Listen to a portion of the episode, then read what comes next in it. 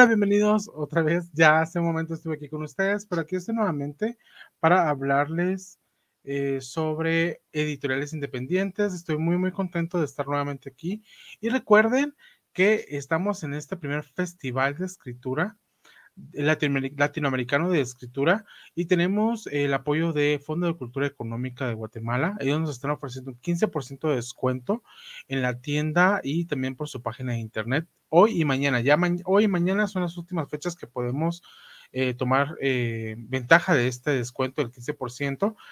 Aparte, por supuesto, de los descuentos que ellos tienen, pueden visitarlos en su librería. Están en la 11 calle 6-50, zona 1, y en la página fcguatemalaenlinea.com, usando el código FLE, todo minúscula, 2021 y todo junto. Así que estoy muy contento porque vamos a tener a dos invitadas. Una de ellas es guatemalteca y la otra es colombiana. Y vamos a hablar sobre editoriales independientes. Así que vamos a pasar a las presentaciones. Les presento a Gabriela Sosa. Ella es eterna lectora y librera de Sofos eh, desde 2011. Tiene una licenciatura en psicología clínica por la Universidad Rafael Landívar y una maestría en traducción literaria por la Universidad East Anglia, Inglaterra. Fue beneficiaria del programa Futuro en el 2019. También le, tiene experiencia como correctora ortotipográfica independiente y fue columnista del medio digital Brújula entre 2013 a 2018. Algunos de sus cuentos han aparecido en la revista literaria Primeros Auxilios y en Sofos 20 años. Hola Gaby, ¿cómo estás? Hola, ¿qué tal? Buenas tardes. Gracias por la invitación. Con mucho gusto, bienvenida. Y desde Colombia nos saluda María Fernanda Medrano. Les cuento un poco sobre ella. Ella es periodista, editora y escritora, dedicada desde hace 20 años a la literatura. Siempre ha sido una apasionada por los libros y por las historias, lo que la llevó a fundar con su esposo en el 2014 Calixta Editores, una de las editoriales independientes de mayor crecimiento en Colombia. En el 2016 publicó El juego del alfil, novela escrita a dos manos con el guionista Andrés Cuevas. Desde el año 2010 trabaja en la saga de literatura fantástica Las profecías de Alcania la visión de un mundo épico donde los personajes tienen profundas dimensiones. Medrano ha trabajado en numerosos manuscritos y ha acompañado a decenas de escritores en su camino a la publicación de sus obras. Es una desquiciada por las letras y una apasionada de corazón. Hola María, ¿cómo, cómo te encuentras?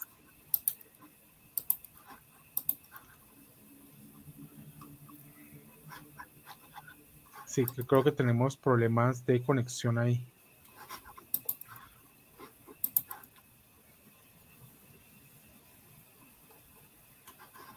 Eh, bueno, sí creo que tenemos problemas de, conexión, pero vamos a iniciar eh, este conversatorio, el cual trata sobre editoriales independientes. Y me gustaría que hablemos un poco, bueno, en este caso, Gabriela, que tú vienes hablando o representando a, eh, a que nos hables qué es Zacaric exactamente y cómo, cómo, cómo nació este proyecto literario. Eh, bueno, sí, hola Mar, gracias, como decía, gracias por la invitación. Pues Zacarique es un es el em, proyecto editorial de librería Sofos. Se encarga de acompañar a los autores guatemaltecos que desean autopublicar em, en las diferentes etapas que, que, conlleva un libro, ¿verdad? Porque surgió porque em, hay muchos, hemos visto que hay muchos autores en Guatemala que, desean publicar, que tienen proyectos muy interesantes, pero que no conocen realmente las etapas por las que pasa un libro antes de, llegar a tenerlo en, físico, o no saben realmente a dónde recurrir o, cómo realizar los trabajos que hay que realizar para, para que esté listo el formato que ya todos lo conocemos en librerías. Entonces, Así surge Zacaric para brindarles ese apoyo de acompañamiento en las diferentes etapas. Em, no les, como todos los proyectos son diferentes y todos los autores diferentes, em, no necesariamente todos los autores necesitan pasar por todas las etapas, ¿verdad? De, informes de lectura, revisión, diseño, impresión, pero nos ajustamos a, a lo que cada autor necesite. Entonces, así surgió en el 2019. Ya, ya llevan dos años. sí, ya lleva dos años. Ay, qué bonito. No, y la verdad que es muy bonito porque es muy cierto. De hecho, yo he visto esa, ese hambre de escritores nuevos que dicen, bueno, quiero publicar, pero ¿cómo comienzo yo con el proceso de publicar mi primer libro? Y pues en este caso buscan la manera de poder ah, hacer eso realidad. Me parece muy bien. No sé si María nos escuchas, estás por aquí. Creo que tenemos por ahí un problema de conexión. Mm, no, se nos fue. Pero bueno, eh, bueno, vamos a seguir contigo aquí, Gabriela. Entonces, cuéntenos un poco, eh, en este caso, hasta ahora, desde el 2019 que ha comenzado Editorial Zacaric a trabajar con nuevos escritores, hasta ahora, ¿cuántos libros más o menos han publicado? ¿Cómo, cómo les ha ido con eso? Mm, pues, vieras que bastante bien. Em, de hecho, este año creció bastante. El año pasado, por la pandemia, pues hubo un periodo que estuvo eh, bastante calmado el proyecto, pero desde finales del año pasado pues hubo como un boom en los varios autores que, estuvieron afinando sus proyectos en la, en la pandemia y decidieron publicarlos.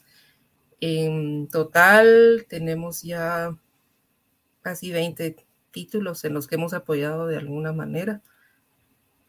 Entonces sí, sí, hemos, que sí hay bastante, pues hay bastantes autores en Guatemala deseosos de, de poner tus proyectos, publicación al público.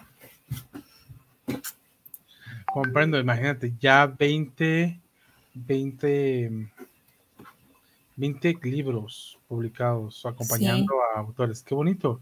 Y bueno, de hecho, este conversatorio viene desde la necesidad de orientar a los nuevos escritores a que a decirles, bueno, ya terminaste tu libro, eh, ya lo tienes escrito, ahora qué haces con eso, ¿no? Eh, si, por ejemplo, yo como escritor nuevo me acerco, me acerco a ti y te digo, bueno, mira, pues quiero publicar, pero no tengo ni idea cómo hacerlo. Eh, ¿Qué, le dirías a ellos? Como, bueno, entonces mira, el proceso es este y yo te voy guiando. ¿Cómo, funciona eso?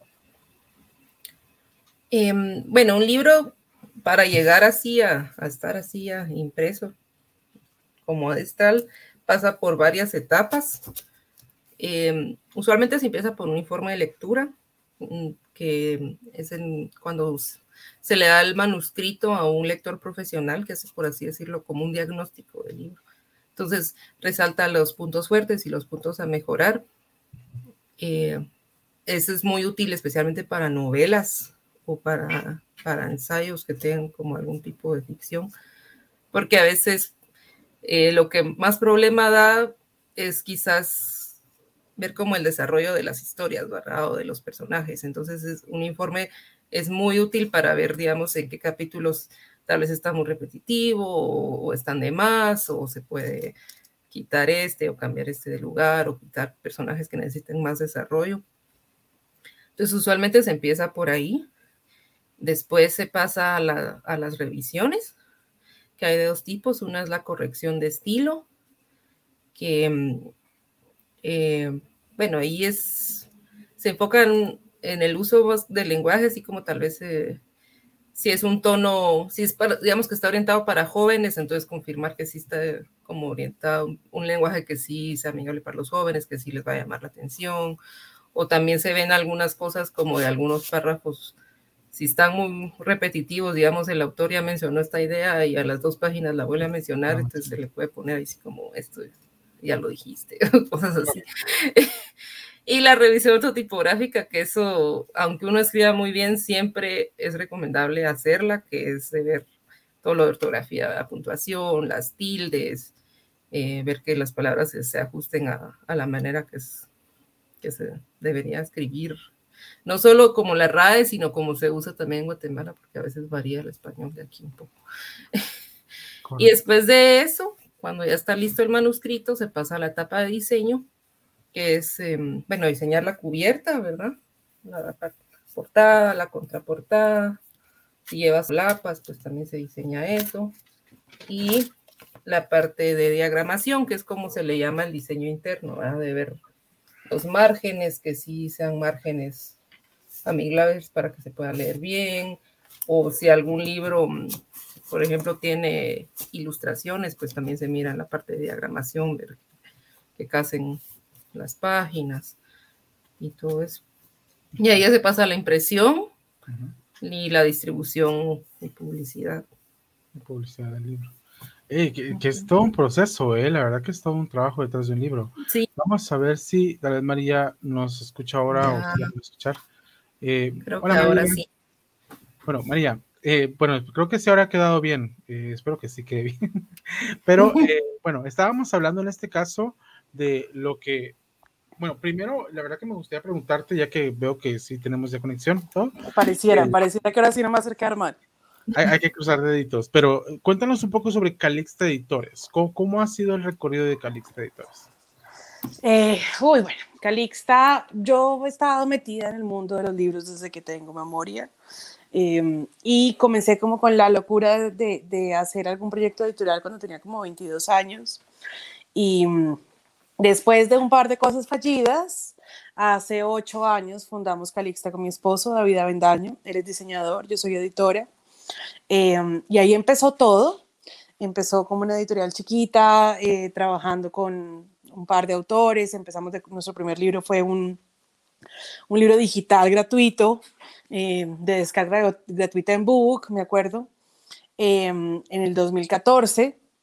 Y bueno, ahí hemos empezado como a seguir haciendo cosas y a seguir haciendo cosas y a seguir buscando autores y a seguir trabajando con, con autores colombianos sobre todo. Eh, duramos publicando solamente autores colombianos como hasta el 2018. En el 2018 eh, entró a la casa un venezolano maravilloso que se llama Alvarese y eh, en el 2019 empezamos a publicar clásicos, hacer ediciones de libros clásicos, traducciones hechas por nosotros. hoy en día ya somos 107 autores, Estamos ya por llegar a los 200 libros y ha sido un trabajo pues maravilloso de un equipo grande que, que, que cada día trabaja por sacar los libros de estos escritores maravillosos a la luz. Qué bonito, me gusta. De hecho, tengo una amiga que es eh, diseñadora y le he dicho eso mismo, hagamos nuestra editorial. Te voy a usar a ti y a tu esposo como ejemplo. Como ejemplo, total. Yo creo que los primeros no funcionaron porque no tenía diseñador. Solamente era que él apareciera y ya estaba hecho. Total, y ahí fue la magia. Excelente. Bueno, ya entrando en materia, porque dicho, estábamos hablando con Gabriel, le decía, bueno, ¿qué haces cuando un escritor se te acerca y te dice, bueno, mira, yo quiero publicar, pero no tengo ni idea de que yo, o sea, yo lo tengo escrito y ahora tú me dices, él nos hablaba sobre términos, que eh, edición ortotipográfica y todo eso. ¿Podrías tal vez tocarnos qué tipo de edición hay hacia un texto? Que, para que los escritores que tal vez quieran saber qué proceso debe llevar su libro entiendan un poquito más sobre los términos que usó él. Bueno, digamos que antes de llegar a ese punto, lo primero es que un autor debe saber que hay tres caminos para, para publicar su libro. Eh, por un lado está la autopublicación, eh, que en lo que alcancé a escuchar un poco, Gabriela, eh, no sé si, si, si escuché mal o no, pero tu editorial les ayuda a autopublicarse, ¿sí? ¿O escuché mal? ¿Sí? Creo que sí. sí bueno, hay un camino que, es la, que es la autopublicación eh, y que es un camino para valientes porque es profundamente difícil, eh, donde el autor debe y es ideal contar con un equipo como seguramente lo es Gabriela, eh, que le apoye todo el proceso, porque el autor debe de alguna forma editar, corregir, diagramar, diseñar, distribuir. Y ese proceso, para que el libro quede bien, necesita de una ayuda de terceros. Por otro lado está la coedición, en la que hay un trabajo conjunto, un esfuerzo conjunto desde lo económico entre una editorial y un, y un autor, pero la editorial es la que se encarga absolutamente de todo lo que tiene que ser el, el, el, lo que necesita el libro. Y luego está la edición tradicional, en la que el autor no paga nada, de hecho recibe unos adelantos por, por, por la publicación de su libro, que es como trabajan generalmente las editoriales medianas y grandes. Eh, eso digamos que son como las tres primeras cosas grandes que debe saber un escritor que está buscando cómo publicarse. Las tres son totalmente válidas, lo importante es siempre em, llegar a mirar qué, qué, tipo de editorial estás con quién estás buscando, que sea una editorial seria, una editorial responsable, qué va a pasar con tus derechos, o sea, esos son temas que son importantes que los escritores eh, lo revisen antes de firmar cualquier acuerdo. Ya hablando netamente del proceso de edición, es una de las cosas más maravillosas y más lindas que hay em, en el mundo de los libros. Y em, empieza por una amistad, creo yo que es fundamental que, empiece ahí, y es en una amistad eh, entre un autor y un editor. Un, autor enamorado de su obra, profundamente eh, entregado a ese sueño, porque los escritores que entregan sus libros, eh, sobre todo escritores noveles, que es lo que nos encontramos mucho en las editoriales independientes, son, son personas que vienen con un montón de sueños y que las ponen en tus manos. Entonces ahí se crea un vínculo muy especial, eh, que es lo que hace que los libros además tengan como un carácter muy, muy pasional, los libros de las editoriales independientes. Y empieza con la lectura del editor, en el que el editor va a decir todo. Yo alcanzo a escuchar lo que estaba diciendo Gabriela y estoy de acuerdo con todo lo que estaba diciendo. Eh, mira, este personaje no, no haría esto. Tú me dices que este personaje tiene este tipo de perfil psicológico y en su infancia eh, le pasó esto. Digamos, por ejemplo, un ejemplo muy claro de, de, de perfil de personajes Batman, pues todo lo que a le pasa en la infancia es lo que marca eh, quien es como adulto y es lo que hace que él no responda de manera tierna y querida ante los problemas. Entonces, esas cosas las ve un editor, cómo está respondiendo un personaje, si el tono de la novela es acorde a, la situación que está pasando, eh, si las palabras que está utilizando están bien. Eh, digamos que es como si de repente se le fue, no sé, digamos, Calixta, por ejemplo, es, eh, es, es, una editorial que es muy fuerte en juvenil, en fantasía y ciencia ficción, entonces nosotros estamos todo el tiempo viendo el hilo de todo lo que está pasando y si en este, esto no tiene lógica, o sea, tú puedes crear tu mundo y claramente tú decides qué quieres hacer, pero eso tiene que responder una lógica. Todas esas cositas las va revisando el editor y esa es la primera parte de, ese trabajo conjunto que es tan importante, en el que se van retroalimentando las dos partes. El editor le, le da consejos, le cuenta, le da sus opiniones eh, y el escritor va como viendo y em, asumiendo qué pasa. Y ese es el primer paso, eh, que es un paso que puede durar desde un mes hasta seis o un año, dependiendo la novela, la extensión y la cantidad de trabajo que tenga. Es, ahí empieza toda la edición de un libro.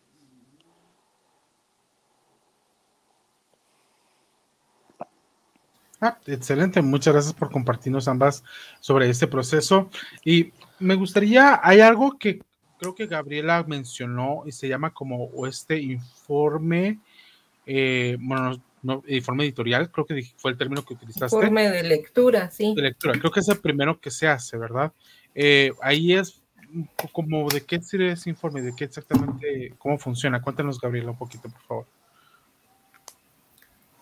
Em, pues en los informes, por lo menos los que nosotros hemos hecho, se dividen por lo general en dos partes. Una que es más como del estilo de escritura, estilo técnico, a haber usos del lenguaje, eh, la forma de escritura, el estilo del autor, y ver si es con, consistente. Y eh, o si tiene muchos errores ortográficos, también se pone ahí.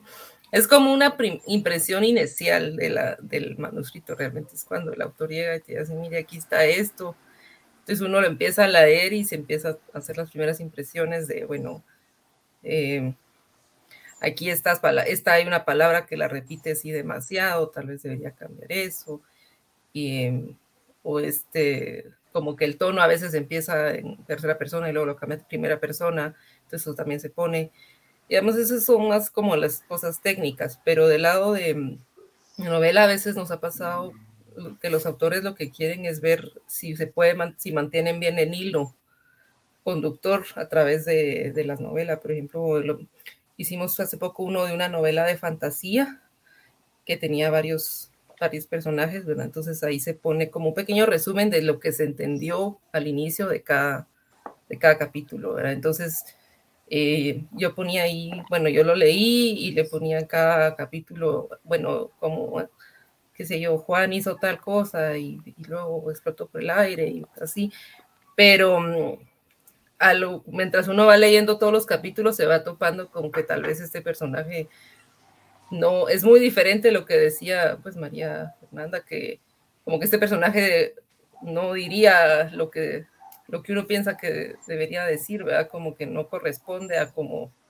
lo había puesto al principio, o, o, esta es la impresión que este personaje me causa, pero el autor me había dicho que él tenía otra idea, entonces tal vez no, no concuerda lo que el autor quería expresar con lo que realmente pareciera estar expresando. Entonces, el informe sirve mucho para eso, porque el autor puede darse la idea de cómo otros están percibiendo su libro, porque a veces cuando uno escribe está tan metido en lo que uno está escribiendo que no, que uno cree que está, que todo tiene sentido, que se está dando a entender, pero a la hora de que lo leen otros es cuando se ven como estas lagunas, esos plot holes que dice, bueno, tal vez esto de aquí que pasó, esto no tiene sentido, o una vez nos pasó que, que habían, que por ejemplo, aparece en un capítulo que se murió el personaje y luego dos capítulos después reaparece y eso pues no, no debería ser así, ¿verdad?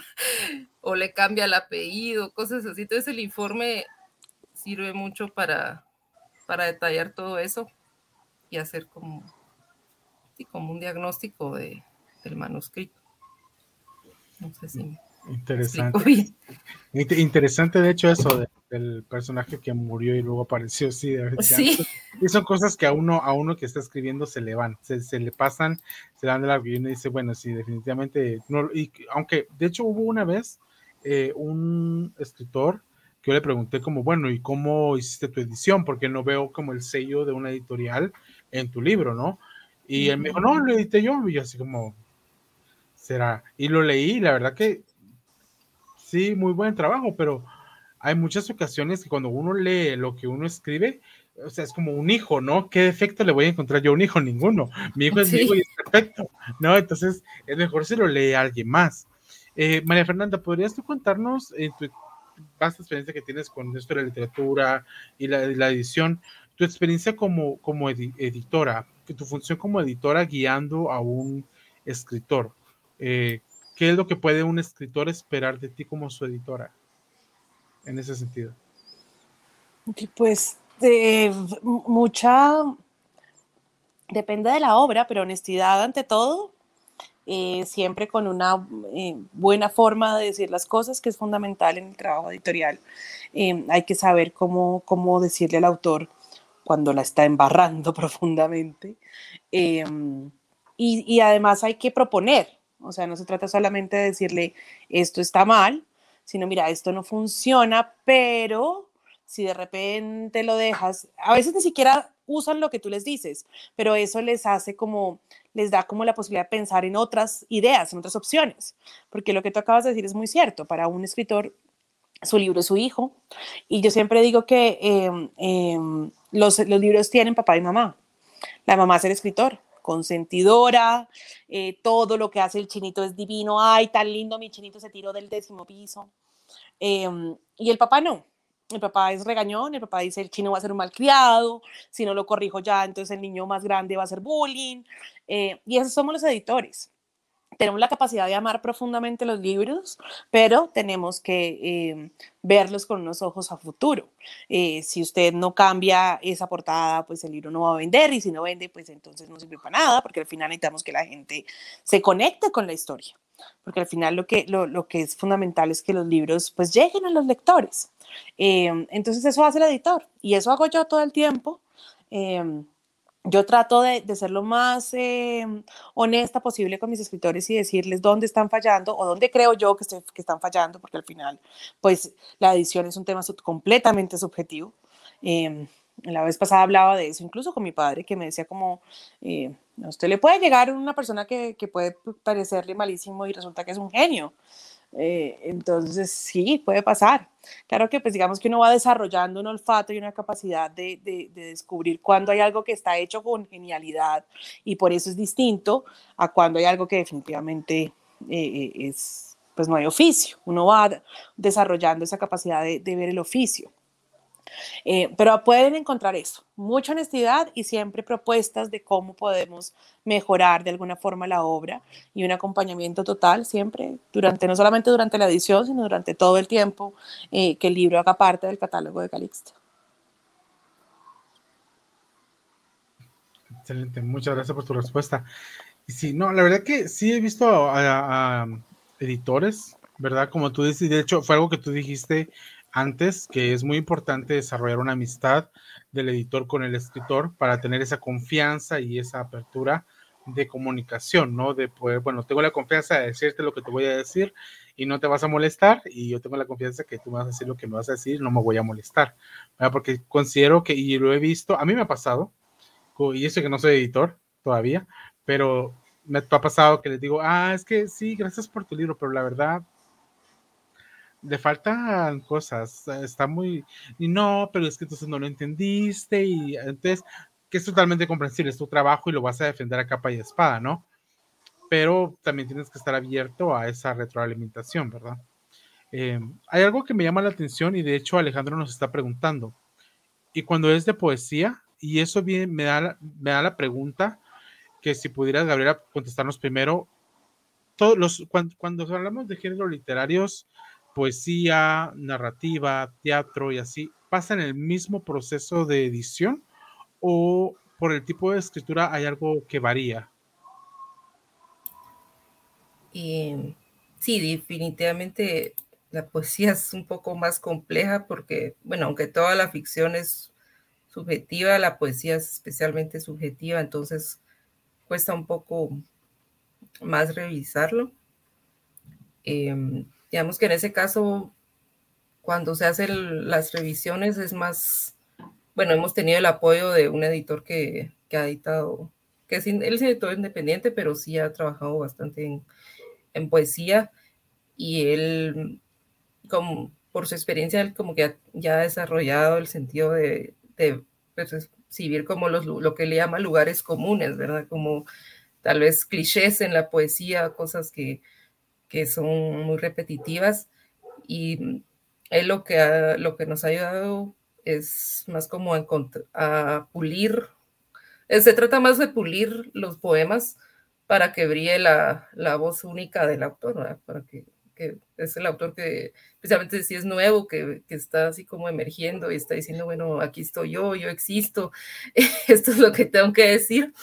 Y a veces pasa cuando uno escribe poesía, que ni modo, uno es, uno toma de todo, ya sea consciente o inconscientemente de todo lo que uno ha leído, pero a veces uno cae en repetir cosas que, que ha leído de otros lados. Entonces él, él los ayuda como para diciéndoles, bueno, mire, esto ya lo he leído aquí y tal vez como qué es realmente lo que está quiere decir, como encontrar, pues encontrar su voz única.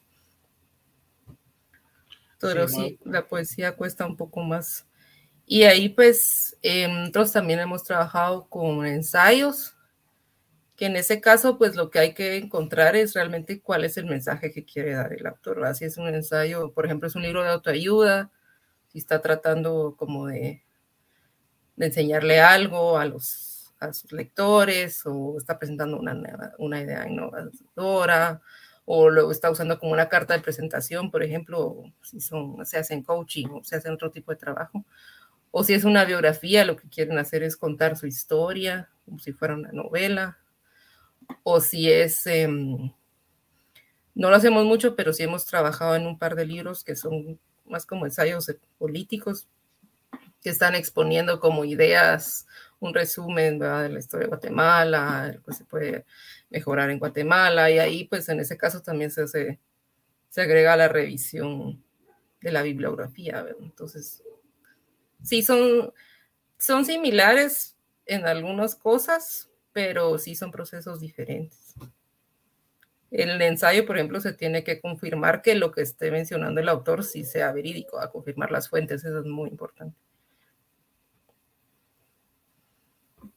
Sí, de hecho, yo imagino que como así, pues cada género literario tiene su diferencia al escribirlo, tiene su diferencia también al editarlo. Tiene mucho, tiene mucho sentido. Eh, creo que se nos fue otra vez María. Siempre veo María, sí.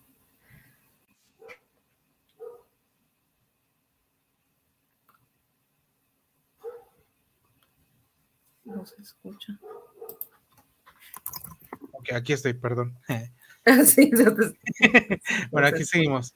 Eh, bueno, a ver qué pasó con María, pero bueno, vamos a esperar que se pueda conectar de nuevo. Hay una pregunta que nos hace Regina, de hecho, no sé, ¿Zacarica ha trabajado con literatura infantil? Em, la verdad es que no hemos tenido la oportunidad. No, hemos hecho algunas como reuniones iniciales, pero al final no se han dado los proyectos, principalmente porque es un, es un proceso, digamos, nosotros somos una editorial de publicación, ¿verdad? Entonces, eso lleva un costo para el autor y los libros infantiles, para que queden así hermosos, impresos a colores y con la pasta dura, eso es un costo más elevado. Entonces, yo espero que los, las personas que nos hayan consultado por eso eventualmente sí logren sacar su libro, ya sea con otros o con alguien más, porque sí son, sí son libros hermosos, pero no hemos tenido todavía la oportunidad de trabajarlos.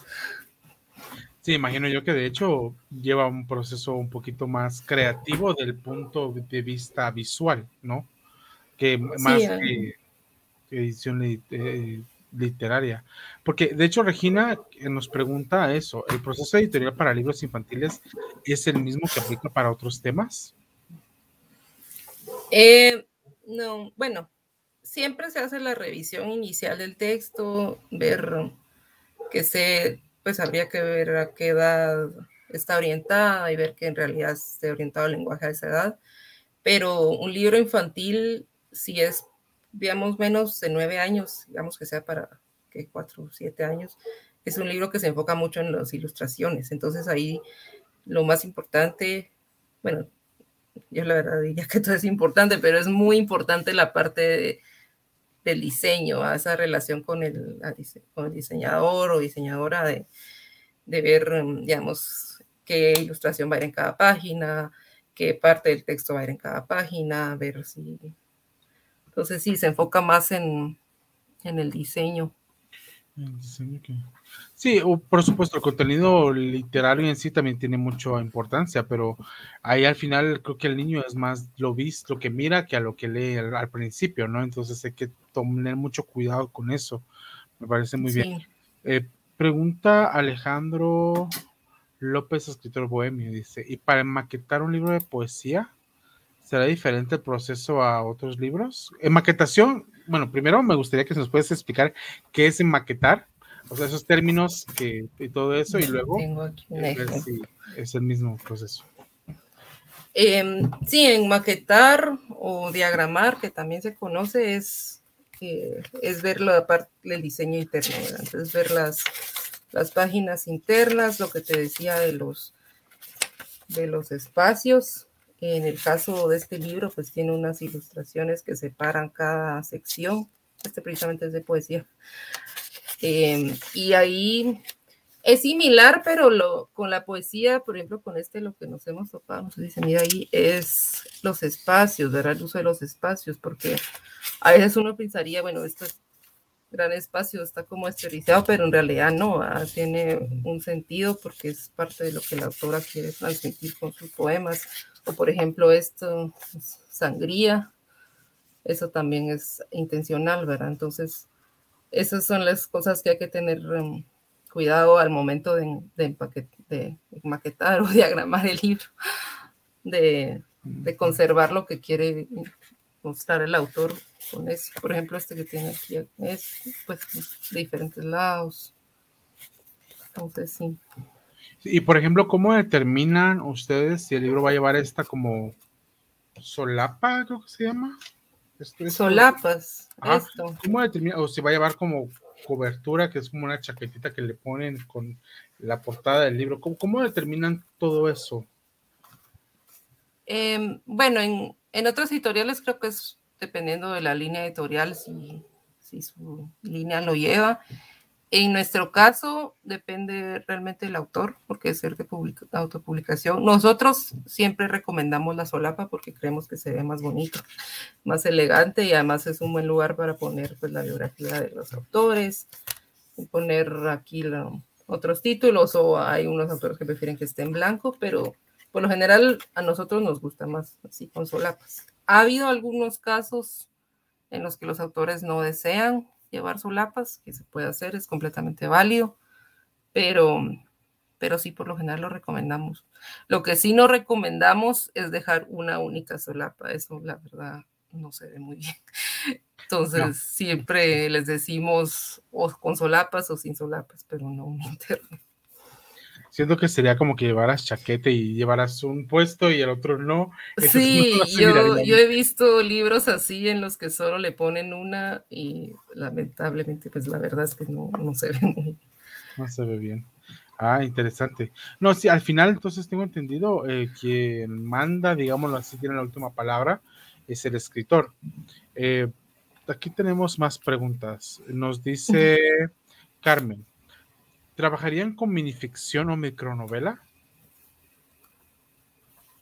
Mm, depende a qué se refiere con eso. Yo entiendo que se refiere a que serían como, bueno, no sé si se refiere a cuentos cortos o a una novela corta, pero, pero sí se puede hacer. Veamos, por ejemplo, este es un, este es de poesía, pero se puede hacer como libritos así más pequeñitos. Así cuadrado, o si no, pues formato de libro que conocemos normal, ¿no? Que es este como rectangular, ¿verdad? Sí. Todo eso. Qué interesante.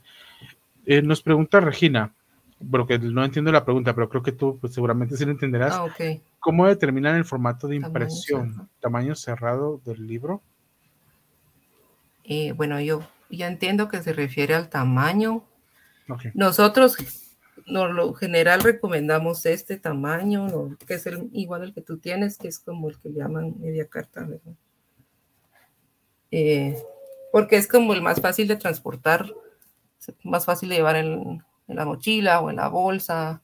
También para leerlo es más fácil sostenerlo.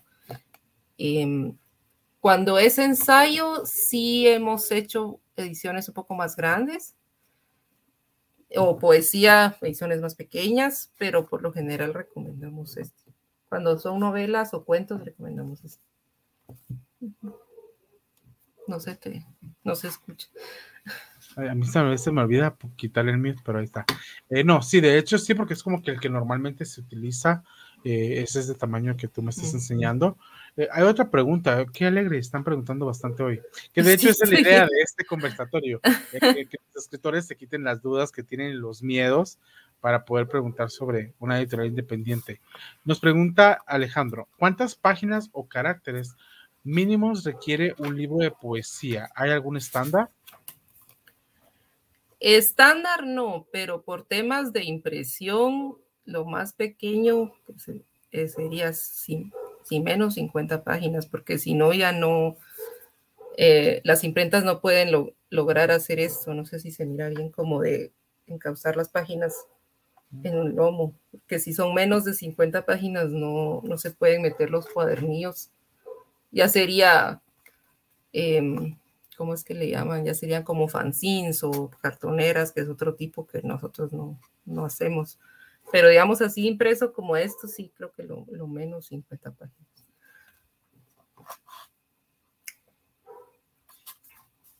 Interesante, me parece muy bien. Sí, son cosas que uno no sabe, pero ya se nos está acabando el tiempo porque ya vamos a tener otra actividad ahorita a las 7 de la noche, hora de Guatemala, para hablar sobre que, que María ya no pudo continuar. Sí, parece que tuvo problemas de, conexión de internet, pero con lo que nos habló, la verdad, siento que estuvo bastante bien. Sí, muy, muy interesante lo que interesante. Y la verdad que la idea al final de esto es de que tú que nos estás escuchando o estás viendo esta transmisión, no tengas miedo, te acerques a las editoriales y que digas, bueno, ¿qué hago? Ya tengo escrito mi libro, ¿ahora qué hago? ¿A dónde voy? ¿Cómo lo publico? Las editoriales independientes están ahí para poder echarnos una mano. Eh, Gracias, Gaby. No sé si tal vez hay algún número de teléfono, correo de Editorial Zacaric, donde si algún escritor está interesado se pueda comunicar con ustedes. Em, sí, el correo que tenemos de contacto es zacarica.sofosenlinea.com, pero si no, pues nos pueden encontrar también en las redes de Zacarico, incluso de, de librería Sofos, pueden acercarse a, a las redes de la librería y, les, y nos ponemos en contacto con los autores que hagan de consulte. Excelente, me parece muy bien. Entonces, eh, espero que puedan seguir con las transmisiones que tenemos hoy. Hoy estamos ahorita a las 7 de la noche hablando con eh, dos escritores sobre ciencia ficción y mañana todavía tenemos más actividades. Muchas gracias, Gabriela. Eh, éxitos con todo. Espero que en un año más o menos esté yo por ahí viendo la publicación de mi libro. Sí. Creo que sí. Muchas gracias. Entonces, sí, espero que sí, sería mucho gusto. Pues, sí, esperemos que sí. La idea es escribirlo, creo, que es la parte más difícil de todo. Sí, definitivamente. Pero por ahí voy a estar. Entonces, que tengan feliz noche y nos escuchamos y vemos en un próximo en vivo. Hasta luego. Gracias a todos. Gracias, Marco. Feliz noche.